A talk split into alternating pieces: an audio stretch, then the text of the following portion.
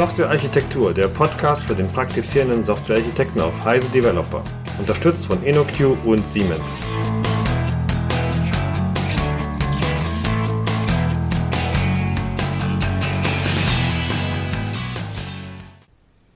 Hallo und herzlich willkommen, liebe Architektur-Podcast-Zuhörer. Ja, wir sind wieder mal da. Mein Name ist Christian Weyer und ich freue mich sehr, heute gleich zwei Mitstreiter hier begrüßen zu dürfen. Zum einen ist das der altbekannte Podcast-Camper Stefan Tilkoff. Hallo Stefan. Hallo Christian. Und zum anderen sein Kollege der Falk Hoppe. Hallo Falk. Hallo. Hallo. Vielleicht kann der Falk sich auch ganz kurz vorstellen, weil ich glaube, äh, den Stefan, den kennt man und den Christian kennt man wahrscheinlich auch schon aus den letzten Jahren, aber der Falk ist ja quasi ein Newbie.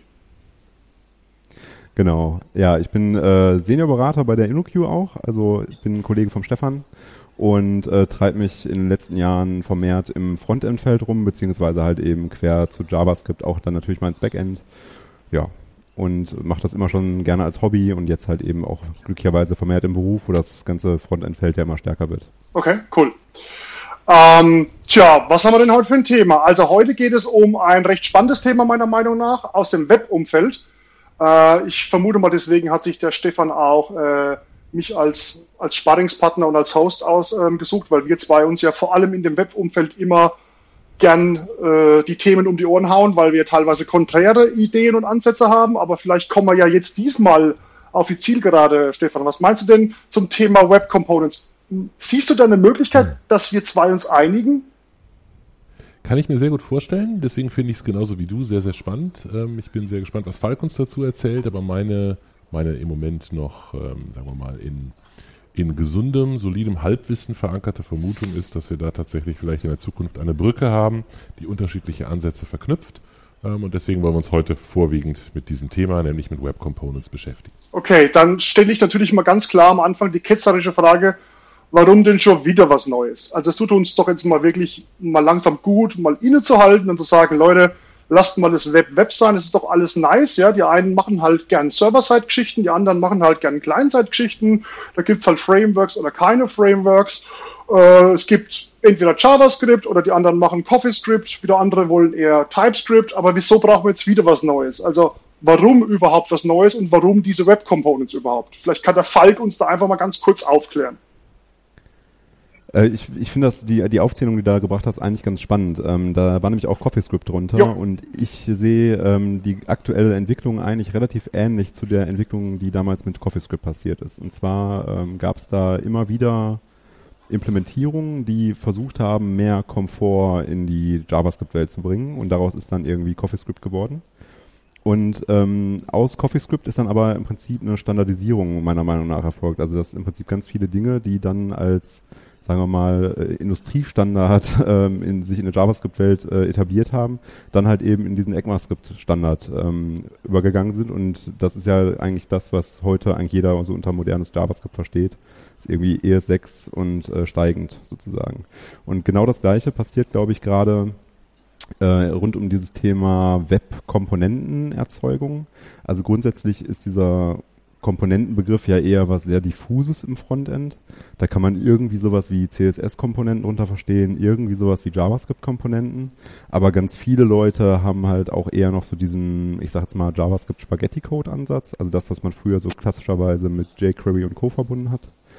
Und irgendwie gibt's da auch die funktionalen Einflüsse und so weiter. Und es ist halt so ein bisschen der wilde Westen, woraus sich dann halt eben diese ganzen Frameworks wie React und Angular und Co. entwickelt haben und die im Prinzip ja eigentlich so versuchen, so einen, so einen Lebenszyklus rund um Komponentenbildung zu etablieren.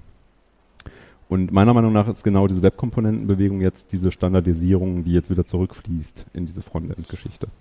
Ja. Aber heißt das dann, ähm, also ich würde mal gerne auf der einen Seite auch auf deinen, auf deinen Kommentar zu CoffeeScript ähm, eingehen. Also ich sehe das teilweise so. Ich muss aber ehrlich gestehen, dass ich mich mit CoffeeScript nie auseinandergesetzt habe, weil ich teilweise einfach auch zu weit weg von der JavaScript-Welt war und zu sehr in meiner .NET äh, vergraben war. Aber jetzt mache ich es ja doch schon äh, etliche Jahre.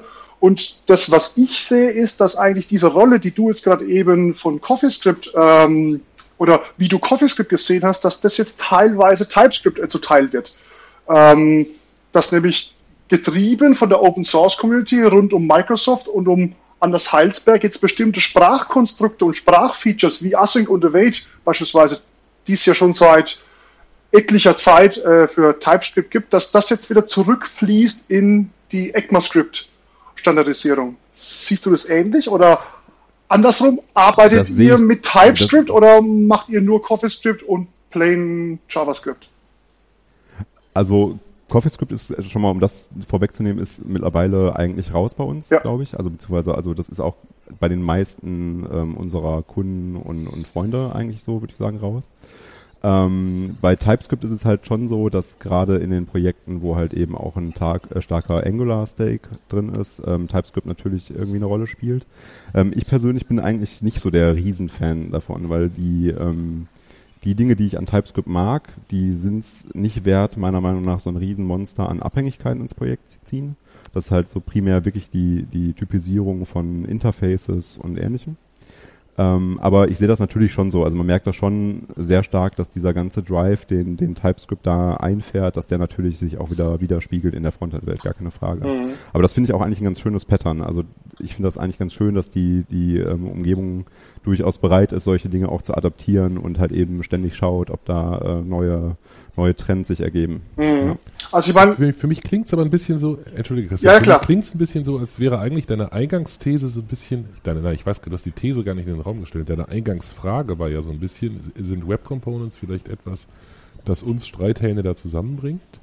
Ähm, und so ein bisschen klingt das, was wir jetzt gerade über die, über die Sprache selbst gesagt haben, so, als wäre, würde das genau in diese Richtung weisen. Ne? Egal, ob man TypeScript nun besser findet oder CoffeeScript besser findet oder vielleicht Dart oder äh, PureScript oder weiß der Geier, was es noch alles an Varianten gibt, die alle irgendwie in Richtung JavaScript ähm, kompilieren, wenn im Endeffekt die dazu führen, dass gute, interessante und bewährte Sprachkonstrukte und Konzepte irgendwo erstmal erprobt werden und dann den Eingang in die Standardsprache ECMAScript finden, kann es das ja allen eigentlich nur recht sein. Okay, gut. Aber die Frage, die ich vorhin gestellt habe oder ganz am Anfang gestellt habe, die bleibt eigentlich immer noch. Ich meine, wir haben ja äh, unterschiedliche Komponentenmodelle, beispielsweise basierend auf so Frameworks wie React oder wie Angular, ähm, die ja bestimmte Probleme versuchen zu lösen. Warum brauchen wir jetzt wieder was Neues? Also warum brauchen wir jetzt so ein Web Components Modell?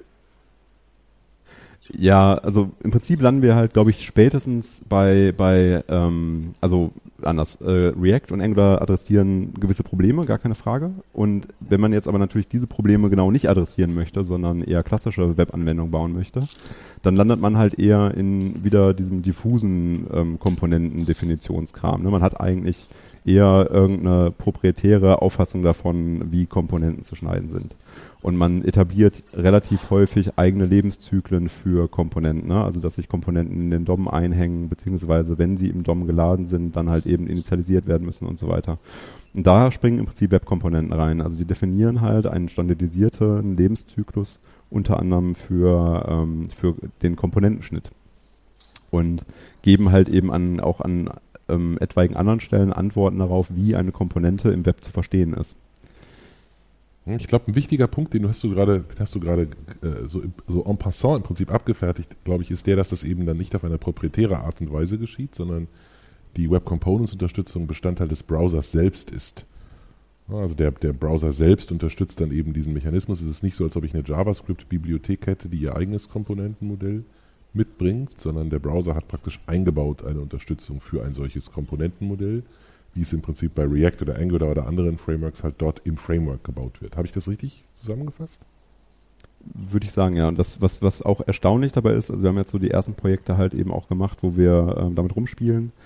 Und ähm, es ist einfach auch erstaunlich, da eben wirklich zu sehen, dass sich daraus eben auch ganz gezieltes Verhalten herauskristallisiert. Ne? Dass man dann halt eben wieder darüber redet, ähm, welche, welche gezielten Probleme möchte ich eigentlich adressieren, aber der, und da unterscheiden sich dann natürlich die Herangehensweisen wieder, aber in diesem, diese Standardisierung des, des ähm, Basisvorgehens einer Komponente zu definieren und eben zu etablieren, das ist halt, das führt halt eben dazu, dass so ein Code auch wahnsinnig verständlich wird, ne? Das ist wirklich äh, großartig. Das ist ja auch was, was, ich sage jetzt mal tendenziell ein Angular einem React an manchen Stellen voraus hat, dass es halt eben mehr Standardisierung ähm, mitbringt. Mhm. Könntest du mal ein wow. Beispiel machen? Also ich meine, Komponente ist halt noch immer sehr schwammig. Ne? Ich meine, das wird ja auch teilweise sehr überladen verwendet in der Softwareentwicklung. Ja, definitiv. Ja, äh, würde ich äh, sofort unterschreiben. Ähm, also grundsätzlich muss man eben schon mal vielleicht trotzdem noch mal kurz ein, ein, ähm, ein in der Basis anfangen. Und das ist nämlich, dass, dass es diesen Komponentenbegriff ja eigentlich in CSS und JavaScript erstmal überhaupt gar nicht gibt. Und dementsprechend das natürlich wirklich immer eher ein virtuelles Konstrukt ist. Also da wird Komponente irgendwie als CSS-Klassen Binding verstanden oder als, als irgendwas diffuses anderes, als JavaScript-Objekt, das an ein DOM-Element gebunden wird. Ähm, aber im Prinzip ist irgendwie nämlich eigentlich überhaupt gar nicht definiert, was ist denn Komponente. Mhm. Und dementsprechend ist auch in den verschiedenen Frontend-Frameworks ja Komponente auch immer irgendwie anders umrissen. In manchen ist es mit CSS, in manchen ist es ohne CSS und so weiter. Und ähm, bei den Web Components jetzt, wie sie so definiert sind, geht es jetzt halt ähm, um verschiedene Teile. Ähm, aber der wichtigste ist da mit Sicherheit oder die Grundlage des Ganzen ist halt eben das Custom Element. Also eben ich kreiere ein HTML-Tag, das ein gewisses Verhalten etabliert. Das kann man sich vielleicht ganz gut mit äh, sowas wie dem neu entstandenen Videotag bei HTML5 oder ähnlichen Geschichten vorstellen, dass man halt ähm, eben ein, ein Tag kreiert, das in, in sich neue, neue Attribute erlaubt und äh, eine neue API anbieten kann, also auch eine JavaScript-API anbieten kann und dann halt eben ähm, Funktionalität und Verhalten etabliert. Mhm. Lass mich kurz einhaken. Also das Video-Element ist ja ein Standard-HTML5-Element. Was, mhm. du, was du sagen willst, ist, dass ich solche Elemente wie das dann eben selbst bauen kann. Genau. Also okay. genau. Ist nicht mehr genau. beschränkt ich könnte jetzt halt auch, C, genau. ich darf sowas jetzt auch. Genau, ich könnte jetzt aber auch eben genau mein, mein Video-Element zum Beispiel bauen. Ne? Ich könnte sowas nachbauen oder ähnliche Geschichten. Mhm. Ja. Das könnte ich ja aber mit anderen Frameworks wahrscheinlich heutzutage auch. Aber euer Punkt oder dein Punkt ist wahrscheinlich. Könntest du, aber man braucht sie halt nicht mehr. Genau. Genau. genau. Also, also, der Hauptpunkt ist quasi, wenn alle Browser das super unterstützen, und da kommen wir ja bestimmt eh gleich drauf, äh, dann ist das quasi native. Ja, und wir brauchen keine Third-Party-Lips mehr. Ist das so richtig?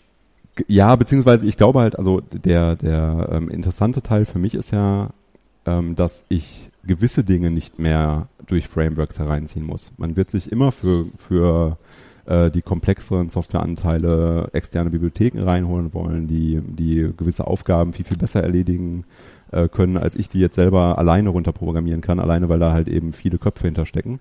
Aber die Frage ist halt, warum ähm, muss jedes Framework etablieren, wie der Lebenszyklus von einer Komponente ist, wie das Rendering-Verhalten von einer Komponente ist mhm. und so weiter. Mhm. Was wäre denn ein Beispiel für so einen Lebenszyklus? Ähm, bei den Custom Elements ist es im Prinzip ganz, ganz jetzt schon ausdefiniert in Version 1. Ähm, das wird auch, also denke ich, äh, für die längere Zeit jetzt der Standard bleiben. Ist halt eben, dass es ein, äh, dass es grundsätzlich auf ähm, ECMAScript-Klassen aufsetzt. Das heißt, man ähm, initialisiert eine Komponente grundsätzlich erstmal über den Konstruktor und hat nach Initialisieren des Konstruktors eben Zugriff über Sys auf das DOM-Element und bekommt dann als Lebenszyklus Hooks im Prinzip dann den Connected Callback. Das ist eigentlich auch, würde ich behaupten, erstmal der, der Hauptdreh- und Angelpunkt der Web-Komponente. Also ich bekomme einen Hook dafür, dass die Komponente im DOM verfügbar ist und äh, dementsprechend analog natürlich den, den äh, Lebenszyklus oder um den Lebenszyklus zu beenden, ein Disconnected Callback, in dem ich auch sowas wie Event Listener und äh, analoger dann auch wieder abräumen kann. Mhm. Und ähm, es gibt noch den Adopted Callback. Das ist, äh, der ist eigentlich ein bisschen esoterisch, finde ich, oder den, den wird man relativ selten verwenden. Äh, da geht es eigentlich darum, eine, wenn ich eine Komponente aus einem Dokument in ein anderes Dokument einhänge bzw. rüberziehe. Das zum Beispiel ein gutes Beispiel dafür wäre, aus einem iframe in das, in das Parent-Dokument eine Komponente zu überführen. Okay. Also da habe ich noch keinen konkreten Anwendungsfall für gefunden, aber darum geht es eigentlich. Jetzt sind wir von dem Begriff Component oder Web Component zu Custom Element. Vielleicht kannst du uns da mal ganz kurz noch die Brücke schlagen. Also das hört sich ja jetzt so an, als wäre das ja. etwas Intrinsisches in diesem ganzen äh, Konzept von Web Components.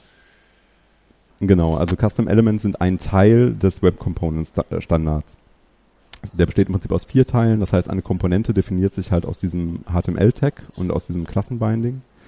Ähm, dann geht's aber halt auch Richtung Shadow DOM. der den mit Sicherheit auch viele Leute kennen, also einer einem ähm, Komponenten eigenen Sandbox-DOM, der sozusagen der einzelnen ähm, Dokumenten oder äh, Komponenteninstanz gehört.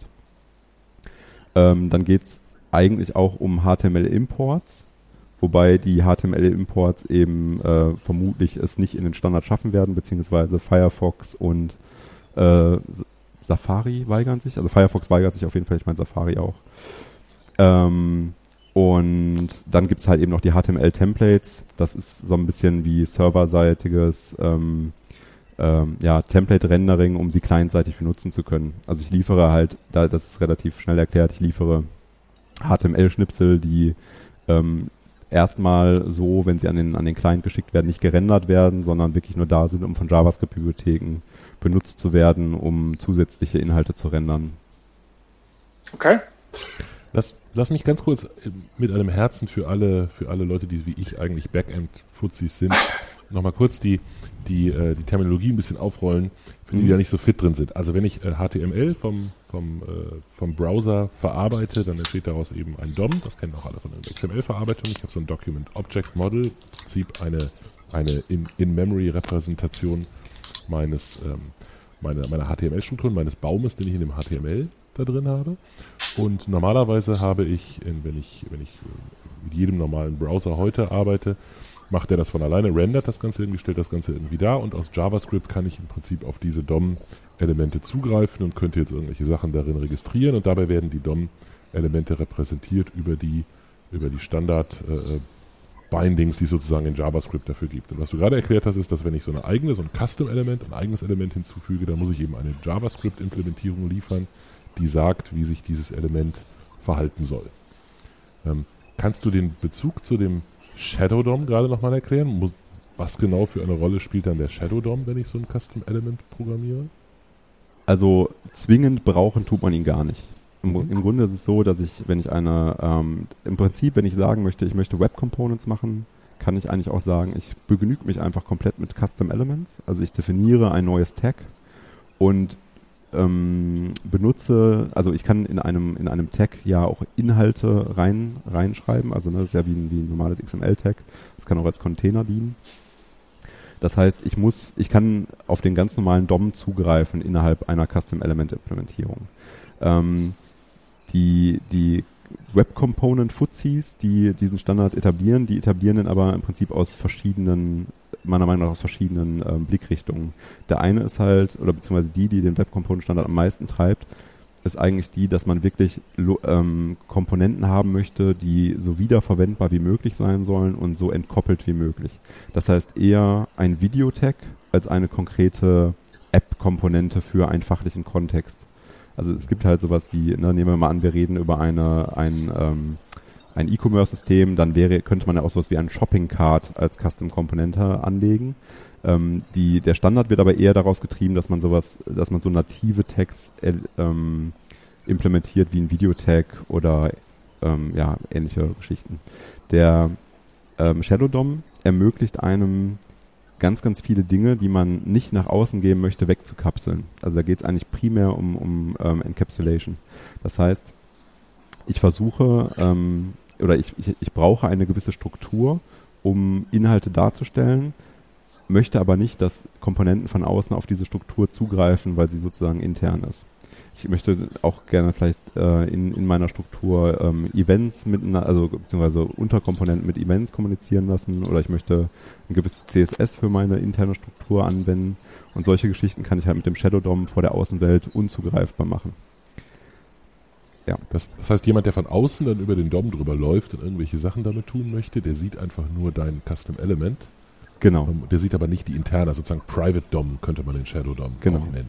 Okay. Und, genau. und es ist wahrscheinlich auch so, äh, dass wenn du in deiner Custom Component mit einem, ähm, oder Entschuldigung, mit einem Custom Element, mit einem Shadow DOM irgendwelche CSS-Regeln ähm, hast, die können von außen überschrieben werden wahrscheinlich, ne? Ähm, äh, jein. Also es gibt äh, Mittel und Wege, um das zu tun, aber per Default tun sie das erstmal nicht. Okay. Ähm, das ist relativ, äh, alles relativ stark gekoppelt. Das ist auch genauso, wie wenn man ähm, Event-Listener auf ähm, Click-Events innerhalb des ähm, Shadow DOMs zum Beispiel äh, bindet, dann bekommt man als, als ähm, Event-Target außerhalb der, der, ähm, des Custom-Elements nur das Custom-Element, also den Root der, der Web-Komponente angezeigt, weil die interne halt eben nicht nach außen gereicht werden. Also das, das, die Herangehensweise, wenn man Webkomponenten implementieren möchte und dann auch mit dem Shadow DOM arbeiten möchte, ähm, ermöglichen viele Dinge, also gerade halt eben in, in diesem, in diesem Private-Kontext. Aber das ist halt eben auch eine ganz andere Herangehensweise und dadurch natürlich auch eine ganze Ecke komplexer.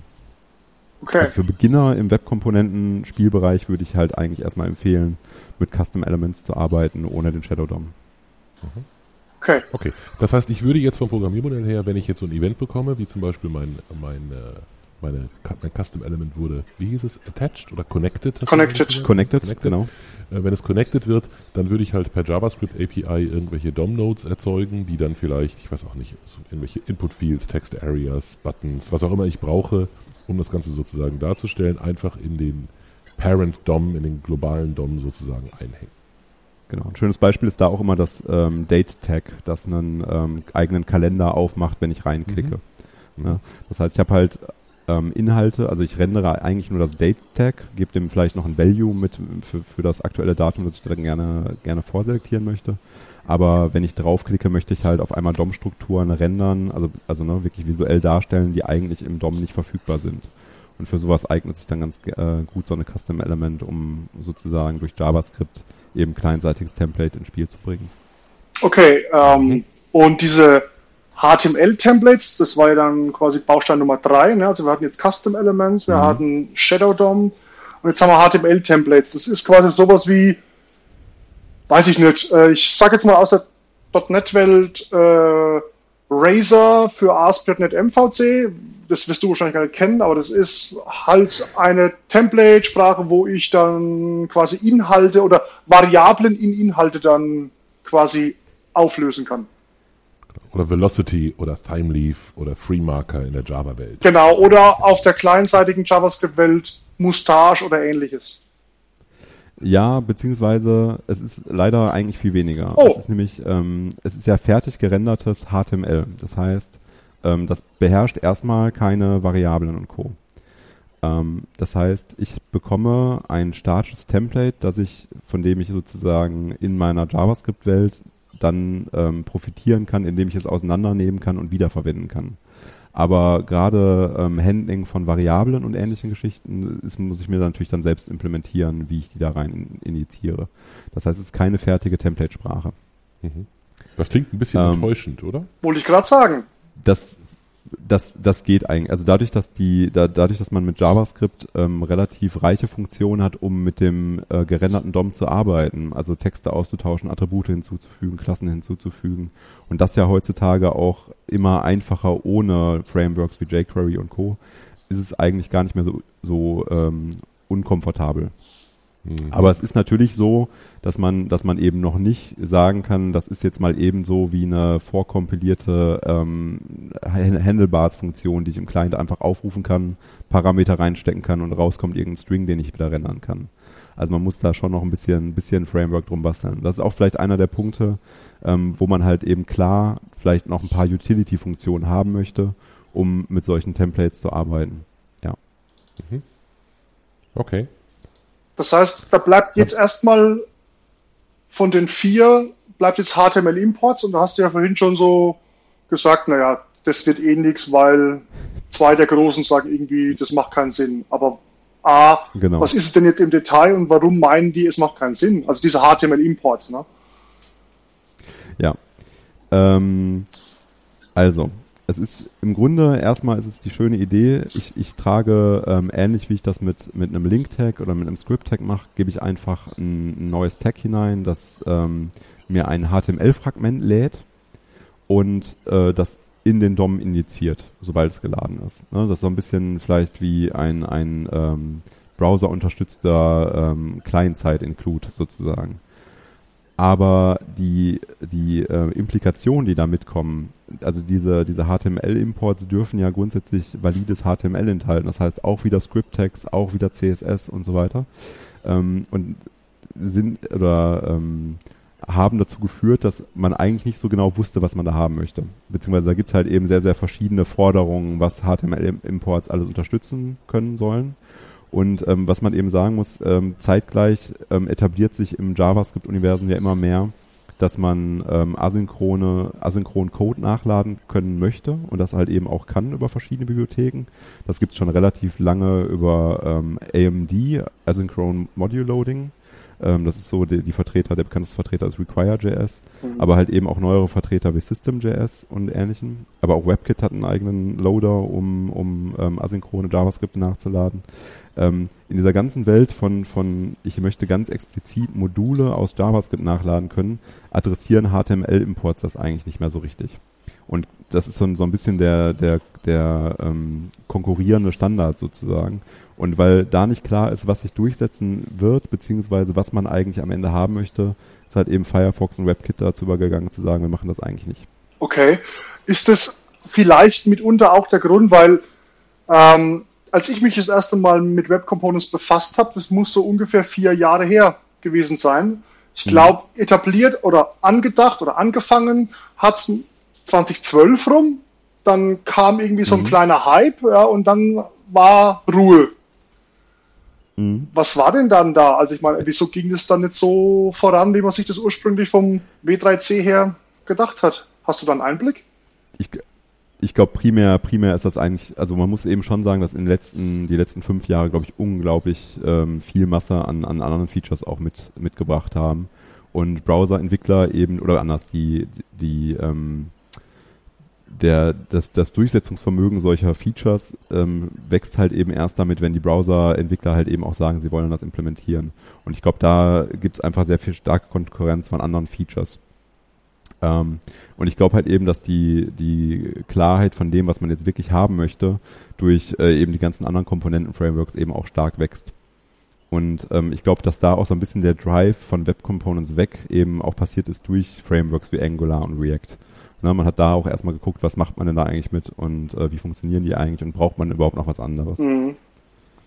Bist du denn zuversichtlich, dass sich das ändert? Also ich meine, die klingt ja so ein bisschen so wie ähm, der Standard versucht da irgendwas Tolles zu machen, aber wir haben gar keine Zeit darauf zu warten, dass irgendwelche Komitees irgendwas Tolles entscheiden. Wir machen einfach etwas, was funktioniert und dann schlägt eben Open Source den Standard und der eine entscheidet sich für React und der nächste für Angular und der dritte für Ember ähm, und die können dann einfach schon anfangen, während der Rest noch debattiert. Mhm. Ähm, ist das, ist das der Eindruck völlig falsch oder hast du das Gefühl, dass er richtig war und sich jetzt ändert? Was ist so dein Gefühl? Ähm, mein Gefühl ist, dass man ähm, diese Frameworks oder anders, die Ideen, die Konzepte aus solchen Frameworks weiterhin haben wollen wird. Ähm, bei React ist so ein, so ein Konzept zum Beispiel das ganze Redux ähm, Central Store Konzept für den Client das sind Konzepte, die will man oder wird man auch weiterhin brauchen, wenn man ähnliche Probleme lösen möchte. Aber ich glaube, dass ähm, die Nutzung von Web Components eben dazu führen, dass die Frameworks wie React und Angular sehr viel kleiner vom Scope her werden. Mhm. Man muss eben wirklich sagen, dass sich ganz, ganz viele Bereiche dieser Frameworks halt eben auf Zeug konzentrieren, die einfach unnötig sind oder die dann einfach durch Web Components unnötig werden. Und ich glaube wirklich, dass, dass die Notwendigkeit dafür nicht mehr da ist. Und auch gerade die, die Komplexität, die man sich mit solchen Frameworks ins Haus holt, ist an gewissen Stellen dadurch einfach nicht mehr gerechtfertigt.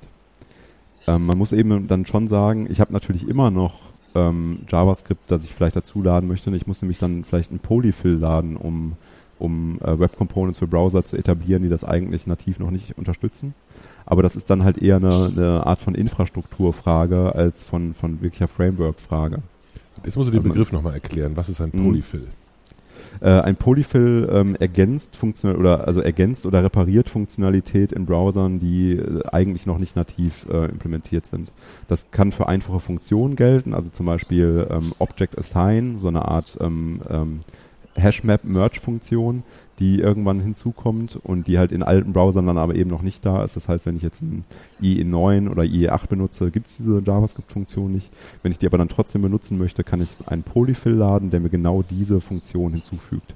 Das so ist im Prinzip dann immer die Ab Genau, und das meist ganz häufig ist das im Prinzip die Abfrage, ähm, gibt es die Funktion Object Assign? Wenn nicht, benutzt doch diese Funktion. Ne? Also es ist meistens relativ dummes Pattern. Mhm. Okay, und so etwas gibt es für Web Components, beziehungsweise genauer genommen für Custom Elements. Genau, gibt es für Custom Elements, gibt es für Shadow DOM, für HTML-Templates braucht man es, glaube ich, nicht. Da muss ich gestehen, da bin ich, weiß ich es gerade ehrlich gesagt nicht. Ähm, HTML-Templates benutze ich eigentlich auch bis jetzt fast nie. Ähm, ja, und funktionieren, also oder sind von der von der Grundgröße halt eben in der Regel eine ganze Ecke kleiner als die meisten ähm, SPA-Frameworks und das ist für mich so ein bisschen der Charme dran. Beziehungsweise an die meisten Kunden muss ich es dann halt eben ab einem gewissen Zeitpunkt auch irgendwann nicht mehr aus, ausliefern. Ne? Also wenn wir in ein, zwei, drei Jahren uns Web Components angucken, wird kaum noch jemand die Polyfills fürs Custom Element laden wollen, weil die meisten Browser das eben nativ unterstützen. Wie ist denn der Status aktuell? Wir haben jetzt, muss man vielleicht auch dazu sagen, März 2017. Wer weiß, wie lange wir brauchen, um die Episode zu veröffentlichen. Hoffentlich nicht zu lange. Wie ist denn heute die Unterstützung für Web Components? Besser. Besser als. nein, genau. Also nein, also grundsätzlich meiner Meinung nach ähm, ist sie sogar ziemlich gut, weil es einen ziemlich guten Polyfill gibt. Ähm, oder beziehungsweise sogar mehrere. Ähm, ich würde mich durchaus trauen, Custom Elements heute schon produktiv einzu, äh, also wagen, das einzusetzen. Wo sind sie denn ähm, nativ? Nativ ist im Chrome vorhanden, ist es im WebKit vorhanden. Und im neuen IE ist, glaube ich, schon, gibt es schon eine Preview, glaube ich. Neue IE? Und Firefox. Stopp, äh, stopp den neuen IE, den gibt's. Du meinst, ja. Du meinst den Edge, weil den IE, den gibt's nicht mehr. Äh, ja, ja. Entschuldige, entschuldige natürlich. Ja. Ich als Nicht-Microsoft-Kind äh, bin da immer ein bisschen hemdsärmlich unterwegs, gebe ich zu. Kein Problem, kein Problem. Ich habe, das ist aber, also wenn man aus dem Frontend-Bereich kommt, hat ähm, der Internet Explorer so ein tiefes Trauma, na, na klar. dass das alles in eine Senke fällt. Ja. Okay. Das heißt, äh, für den Edge gibt es ein Preview, äh, ein Preview oder eine, eine, erste Version, hast du gesagt. Das heißt, äh, notably absent bei dem, was du gerade genannt hast, waren Firefox und Safari. Genau. Wie sieht das da aus? Genau. Ähm, bei bei Firefox, äh, ich habe dich jetzt ganz akustisch nicht verstanden, muss ich gerade. Genau, wie sind da die, also wie ist da der, der, Status? Interessant ist ja immer noch, ist ja nicht nur, ob das Ganze in einem Browser aktuell unterstützt wird, sondern interessant ist auch, was der Browserhersteller davon denkt und ob der signalisiert, dass das nur eine Frage der Zeit ist oder sagt, das finden wir total bescheuert, das wollen wir nie. Ja, also bei, bei eigentlich allen, allen ähm, Standards außer dem HTML-Imports ist es eigentlich so, dass das kommen wird. Dass es eigentlich alles mindestens unter under consideration ist und dann schon auch eher sehr stark in Richtung, ähm, dass das in Development geht, beziehungsweise eben in, bei vielen Dingen auch schon als Developer-Preview verfügbar ist. Ich war gerade mal so frech, Jungs, und habe mal parallel caniuse.com aufgemacht. Ihr kennt ja. das ja natürlich, ne, alle. Ja. Wir werden das auch ja. in die Show Notes damit aufnehmen, würde ich vorschlagen. Ähm, und da mhm. steht mhm. WebKit-Status Done, Firefox-Status in Development, Microsoft Edge-Status Under Consideration. Ja. Für, für Custom Elements. Aber auch bei, ja, bei, bei äh, aber bei ähm, dem Edge ist es halt schon so, dass dieses Under Consideration wohl schon sehr, sehr stark äh, ähm, durch, durch eigene Previews irgendwie auch schon gestärkt wird. Also ich habe bis jetzt gehört, dass es wohl gar kein Problem mehr ist, das da auch ähm, zu implementieren. Und die ähm, Polyfills, Polyfills funktionieren da halt eben auch sehr gut. Also ich sehe den Edge da wirklich als, also sagen wir mal so, ich, ich würde sogar noch einen Schritt zurückgehen. Mhm. Ähm, selbst wenn die Unterstützung, die native Unterstützung im Moment noch schlechter wäre, sind die Polyfills durchaus immer noch ein schlankeres Framework, als die äh, meisten SPA-Alternativen bieten. Und halt eben auch mit einem sehr viel klareren Fokus organisiert. Deswegen neige ich mittlerweile eher dazu zu sagen, ich würde eher den Polyfill für das Custom Element ähm, für die Custom Element Funktionalität in ein Projekt ziehen und, und dann wieder mit relativ wenig JavaScript Framework starten, als äh, im Moment noch mit den großen Frameworks, glaube ich, wenn ich nicht ein konkretes Problem damit adressieren möchte. Das ist, also, das ist jetzt eine spannende Frage, ja. weil ich habe mir die ganze Zeit schon gedacht, ich meine, wir sprechen über Custom Elements, wir sprechen über HTML Templates, wir sprechen über View Encapsulation, also zum Beispiel über Shadow DOM, wir sprechen über die Idee von Komponenten und du hast es ja vorhin auch schon gesagt, ich meine, das haben ja andere äh, Single-Page-Application, also SPA-Frameworks ja schon äh, vor einigen Jahren adressiert. Wo würdest du jetzt da momentan die, Ab die Abgrenzung machen? Oder anders da formuliert, glaubst du wirklich, dass es Web Components an irgendeinem Tag in einer nahen Zukunft äh, schaffen werden, entweder diese Frameworks zu ersetzen oder als valide Basis für eine neue Version von diesen Frameworks dann äh, funktionieren können. Also jetzt mal namentlich äh, React ja. oder Angular. Ich denke, dass wir das Letztere sehen werden. Also ich glaube, also ich würde mir natürlich Ersteres wünschen, ehrlich gesagt, ähm, weil, weil ich eben schon glaube, dass das häufig missbraucht wird. Ähm, aber dieser, ähm, also eigentlich kommt da so eine, so eine zentrale Kernwahrheit des Internets ja wieder ans Licht und das ist nämlich, dass die, dass das Custom Element Binding sehr gut erlaubt, den Fallback Content eben auch in die Seite zu rendern und von vornherein eben davon auszugehen, dass Custom Elements auch nicht geladen werden. Mhm. Das ist erstmal vom Herzblut her, ähm, geht das eigentlich bei der Custom Element Entwicklung von vornherein so los, dass man das eigentlich macht. Während das eben bei den, bei den Standard Frameworks immer nur so ein, ja, rein theoretisch könnte man das. Also aus Accessibility-Sicht sind ist Custom Elements da meiner Meinung nach schon wieder sehr viel stärker an dem normalen Webgedanken oder Webentwicklungsgedanken dran. Ähm, aber ich glaube halt natürlich, dass für die, äh, dass die ähm, React und, und Angular Framework Entwickler das durchaus so sehen, dass ihnen da auch viele Aufgaben abgenommen werden in der Zukunft und sie sich dann auch mehr auf die nativen Implementierungen verlassen werden. Das sehe ich nämlich haargenauso, weil zum Beispiel, ich kenne mich jetzt halt mit Angular besser aus als mit ähm, React oder mit Vue.js oder mit Ember. Mhm. Ähm, da da gibt es ja eben haargenau so eine View Encapsulation ja, und die ist halt standardmäßig auf emulated, ja, das heißt also, ähm, sie versuchen es wirklich mhm. zu emulieren, du kannst aber auch wirklich umswitchen per Konfiguration auf Native und dann verwenden sie ja eben schon Shadow DOM. Und ich vermute mal, mhm. wenn... Ja, aber genau, also das, das Problem ist für mich halt eben auch genau dieses Emulieren eigentlich, dass das halt eben bisher alles immer sehr, sehr proprietär abläuft. Genau, ganz genau. Deswegen, ja. ja also Aber eigentlich ist das ja, eigentlich ist das ja vielleicht, äh, das ist so das, was mich daran am meisten reizt. Ich bin jetzt äh, natürlich überhaupt noch nicht mal im Entferntesten so tief drin wie du, Falk, aber nach meiner, mhm. nach meiner äh, Elfenbeinturmsicht von irgendwo ganz weit weg, ähm, sehe ich so ein bisschen das Versprechen da drin, dass wir eine Chance haben, Komponenten zu bekommen, die tatsächlich auch über Ansätze und Implementierungen hinweg funktionieren. Also dass die, die blöde Kalenderkomponente gerade war ein schönes Beispiel, ist eigentlich total absurd, dass wir über sowas immer noch reden, aber das ist ja immer noch etwas, was man in Projekten immer wieder diskutiert, wo man sich immer wieder irgendwas überlegt. Und wenn ich da jetzt einfach eine Komponente nehmen kann, die über eine Standardschnittstelle oder eine Standardbeschreibung, in diesem Fall eben die, die, das Web Components Custom Element, einfach verwendbar ist, dann wäre sie das ja überall. Dann wäre sie das in meiner Angular-Anwendung, so wie in meiner Ember oder React oder Server-Side Rendered Progressive Enhanced Anwendung, egal was ich für eine Technologie benutze, solange äh, Web Components unterstützt werden, kann ich diese Komponente einfach einsetzen. Ja, also ich, ich glaube, was, was wir halt, was wir aktuell auch schon immer mehr sehen, ist, dass ähm, kleinere Libraries rauskommen, die gut maintained sind, die versuchen, so abhängigkeitslos wie möglich zu sein.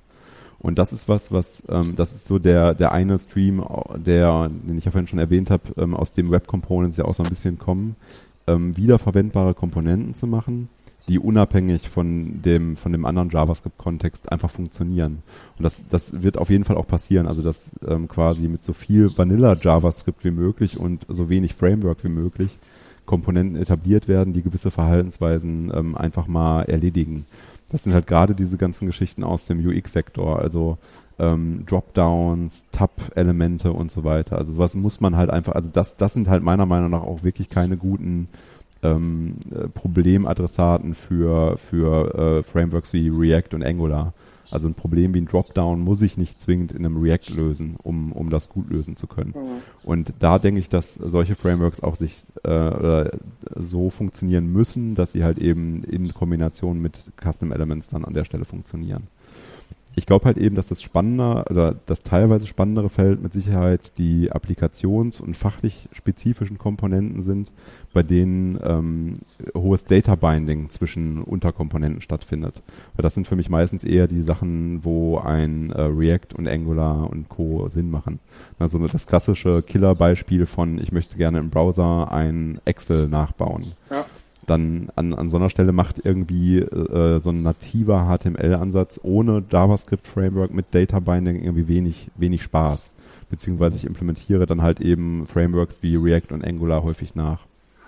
Äh, und da, also ich, deswegen, ich, also ich bin kein großer, äh, oder ich bin nicht der Gegner von React und Angular, sondern ich glaube halt eben, dass die wirklich Spaß machen und Sinn machen, wenn die in den richtigen Problemfeldern angewandt werden. Da bin ich ja vollkommen dabei, ja. Also für die, mhm richtigen Problemstellungen für die entsprechenden passenden Use Cases dann halt äh, das Werkzeug einsetzen, was halt wirklich auch dann Sinn macht und passt. Aber das, was du gerade eben gesagt hast, ähm, das heißt ja eigentlich, das, was wir hier so die ganze Zeit implizit versuchen zu vergleichen, oder zumindestens worüber wir ja reden, nämlich Web Components und Single Page Application Frameworks, ist ja eigentlich äh, Äpfel mit Birnen verglichen, oder? Weil ja, die SPA-Frameworks natürlich ähm, teilweise auch mehr Dinge machen, wie zum Beispiel Datenbindung, wie zum Beispiel Routing, also lokales, kleinzeitiges Routing. Sie bringen meistens schon eine sehr äh, fundierte und durch äh, Meinungen äh, propagierte Idee von einer Datenarchitektur her. Ähm, ob das jetzt auf der React-Seite dieses von dir schon erwähnte Redux ist oder ob das von der Angular-Seite her diese reaktive Datenarchitektur ist über Streams. Also da ist ja durchaus wesentlich mehr drinnen als nur Custom Elements, Shadow DOMs und HTML-Templates. Ja, wo, wobei man das vielleicht auch ganz gut nochmal nehmen kann, um das so ein bisschen aufzuteilen, in welche, welche Spielbereiche bleiben denn eigentlich für die SPA-Frameworks. Mhm. Beziehungsweise ähm, Single-Page-Application ist eigentlich primär eigentlich ja nur ein gewisser Aspekt von React und Angular, das ist nämlich das Routing. Äh, wenn ich Routing rausnehme, habe ich irgendwie erstmal sehr, sehr krasse, fancy Komponenten-Frameworks. Ne? Also wenn, wenn man Routing mal aus Angular rausnimmt und Routing aus, aus React rausnimmt, dann ähm, verankere ich eine Javas, eine sehr, sehr komplexe JavaScript-Komponente an einem DOM-Knoten. Und da habe ich dann wieder diese, diese Datenarchitektur, die du gerade schon erwähnt hast.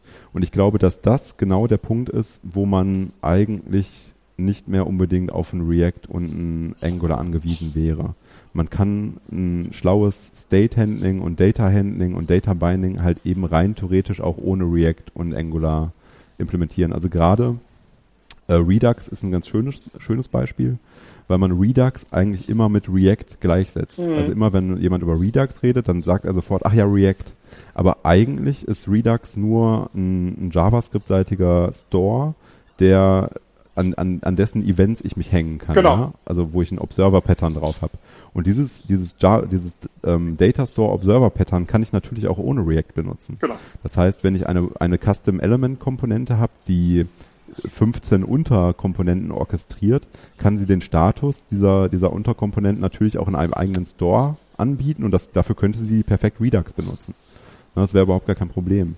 Ich glaube halt eben, dass der, der Fokus, der, ähm, den, den ich ja aber eigentlich auch nicht so gerne mag an SPA, nämlich dieser, der wirkliche ähm, Wortbegriff Single-Page Application ausmacht, nämlich das kleinseitige Routing, dass das natürlich was ist, das überhaupt nicht von Web Components adressiert wird. Mhm. Okay. Da, da bin ich völlig dabei. Was andererseits auch bedeutet, dass es aus Web Components Sicht äh, einfach egal ist. Ne? Ich kann diese Entscheidung sozusagen genau. genau. treffen. Das ist ein komplett orthogonales Feature. Oder eben nicht. Genau. Ja. genau Finde ich, genau könnten wir jetzt lange darüber diskutieren, wann das, wann das Sinn ergibt und nicht, aber das sparen wir uns, glaube ich, lieber für eine separate oh, ja, ich, Diskussion. Ich, spür, ich spüre schon eine neue Folge. Ja, ist schon okay.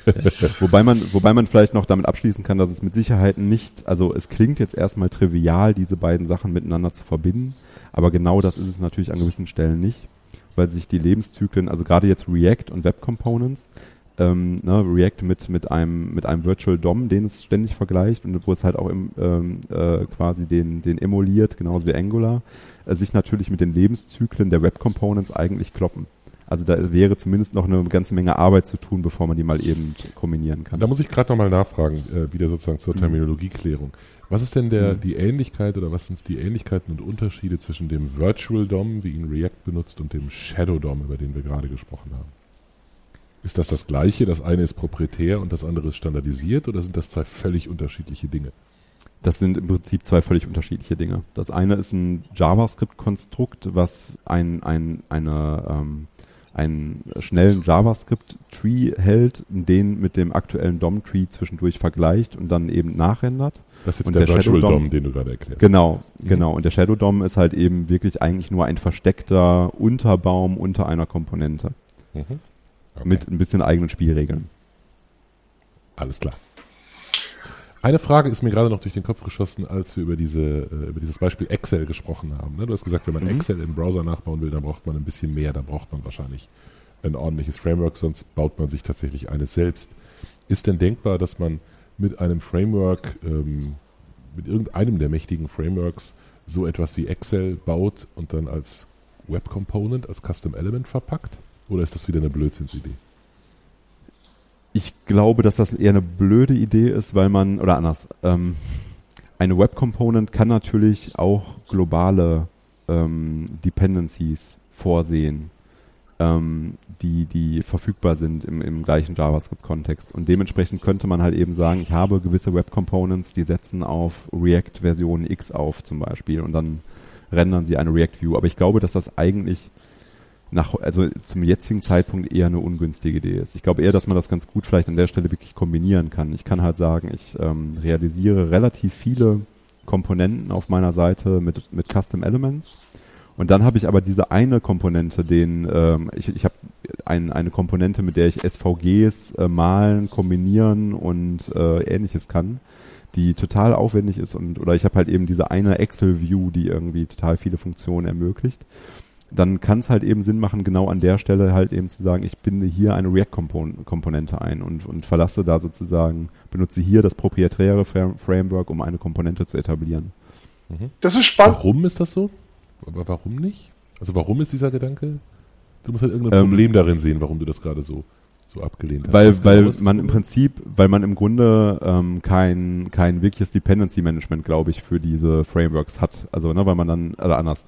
Ähm, ich glaube schon, dass es Sinn macht, in, in solchen Frameworks auch durchaus auf globale Frameworks zwischendurch zuzugreifen. Also sowas wie jQuery ist für mich ein ganz gutes Beispiel. Es ist halt okay, irgendwie zu sagen, ähm, es sollte ein jQuery in meinem JavaScript-Kontext vorhanden sein oder ein, ein, ein Zepto.js oder, oder ähnliche Geschichten. Also man einigt sich auf, auf so Utility-Libraries und sagt halt eben, ich möchte gerne, dass eine Utility-Library ab Version 1.5 in meinem, in meinem globalen Kontext verfügbar ist und dann wird mein, werden meine Web Components schon laufen.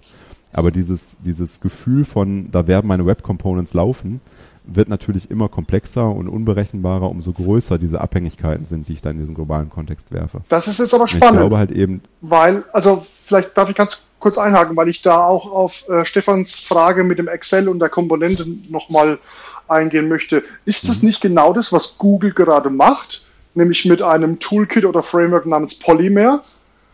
Weil, wenn du heutzutage. Ja, aber das ist halt proprietär. Ja, das aber ich halt, meine, halt äh, wo ist das Problem? Das und es ist ja auch nicht besonders, es ist ja auch nicht, ja. ja, das große Google stellt sich hin und sagt, wir sind die Mitdefinierer von Web Components, von den diversen Substandards und hier ist unser Framework Nummer eins, um die geilsten Web Components ever zu bauen. Punkt. Ja, da kann ich, also da kann ich ein relativ schönes Beispiel von einem anderen großen Unternehmen bringen, nämlich Google, die äh, Angular gebaut haben. genau, die Angular gebaut haben. Und äh, dann halt eben nach zwei Jahren meinen, wir erhöhen mal eben die Angular-Version von 1 auf 2, aber leider nicht mehr abwärtskompatibel. Ne? Und ich, ich schrotte gleichzeitig alle meine Komponenten, die auf diese Bibliothek aufsetzen. Also ich glaube halt, dass gerade diese proprietäre Kopplung einfach ein unglaubliches Problem ist und dass man das eigentlich nicht haben möchte, wenn man Web Components baut. Ja, aber stopp, ich meine, gerade wenn man diesen. Das ist jetzt ja wieder ein Vergleich von Äpfel und Birnen, weil Angular 1 auf Angular 2, das war schlimm genug, das ist klar weil es ein Rewrite war mit äh, unterschiedlicher Semantik teilweise und Codebasis. Aber da wäre es jetzt so, dass sie Polymer verwenden, um hinten raus Native Web Components zu erzeugen. Also ich meine, das ist ja nur eine Abstraktion.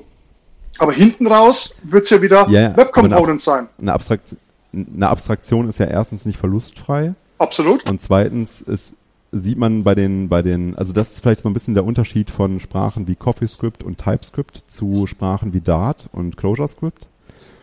Ähm, hinten raus mag irgendwie sowas rauskommen wie das, was ich eigentlich äh, in, in, dem, in dem Browser-Standard implementiert habe. Aber das heißt ja nicht, dass ich das nehmen kann und wiederverwenden kann. Bei CoffeeScript und TypeScript ist das so, dass ich die bei TypeScript die Typannotation rausrendern kann und bei CoffeeScript konnte ich das einmal kompilieren und ich lande eigentlich bei einem JavaScript, was ich wieder halbwegs verstehen und benutzen kann. Jo. Bei TypeScript sogar ziemlich genau mhm. verstehen und benutzen kann. Ähm, bei Polymer und Co. ist das mit Sicherheit nicht so. Also da, ne, also gerade Dart und Clojure haben das immer sehr gut vorgemacht, aber bei Polymer ist es halt auch so, dass ich nicht mehr in, in oder dass ich relativ schlechten Bezug zu dem, was ich generiert habe, oder beziehungsweise was ich geschrieben habe und zu dem, was generiert wird, äh, bekommen kann. Ich glaube, dass äh, Polymer einfach an vielen Stellen auch mittlerweile unnötig geworden ist. Also eben auch ne, durch diesen, durch diesen ähm, immer stärker werdenden äh, oder durch die immer besser werdenden Implementierungen und durch die ähm, guten Polyfills habe ich eigentlich die Notwendigkeit für ein Polymer an vielen Stellen nicht mehr. Okay, cool. Tja, dann im Hinblick auf die Uhrzeit, ich weiß nicht, habt ihr noch was, Stefan? Ähm, ich fand das, also ich habe eine Menge gelernt. Das ist für mich dann immer eine erfolgreiche Episode, wenn genau. ich das gelernt habe.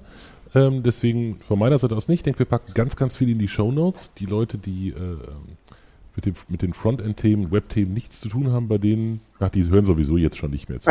die, haben schon abgeschaltet. genau, bei denen entschuldigen wir uns in aller Form für die vielen Dinge. Es hat ganz, ganz viel Zeug, was da drin ist. Ähm, ich habe mittlerweile davor sehr, sehr großen Respekt. Finde das sehr spannend, was da alles passiert. Ähm, wir packen vielleicht auch ein paar fundamentale, paar Grundlagen-Links mit rein. Genau. Von meiner Seite aus wäre es das ansonsten auch an Fragen. Cool, dann würde ich den ich Fall. Viel Spaß. Ja, das ist sehr schön. Das, das ist immer das Wichtigste.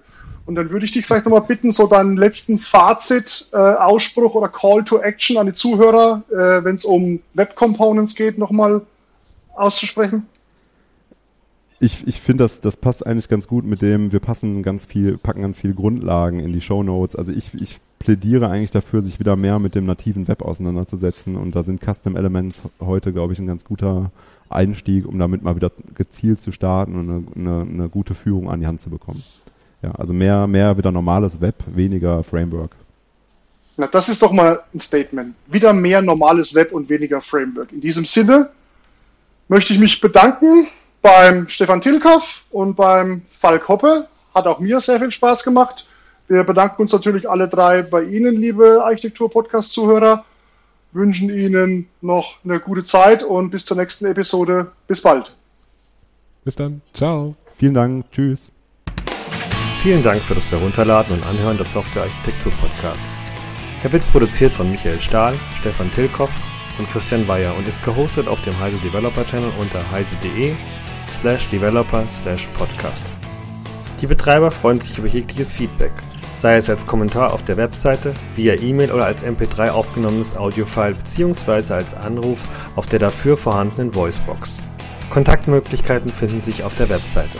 Alle Episoden des Podcasts sind lizenziert unter der Creative Commons Non-Derivative License 3.0. Das bedeutet, die Episoden des Podcasts können als Ganzes für nicht kommerzielle Zwecke genutzt werden.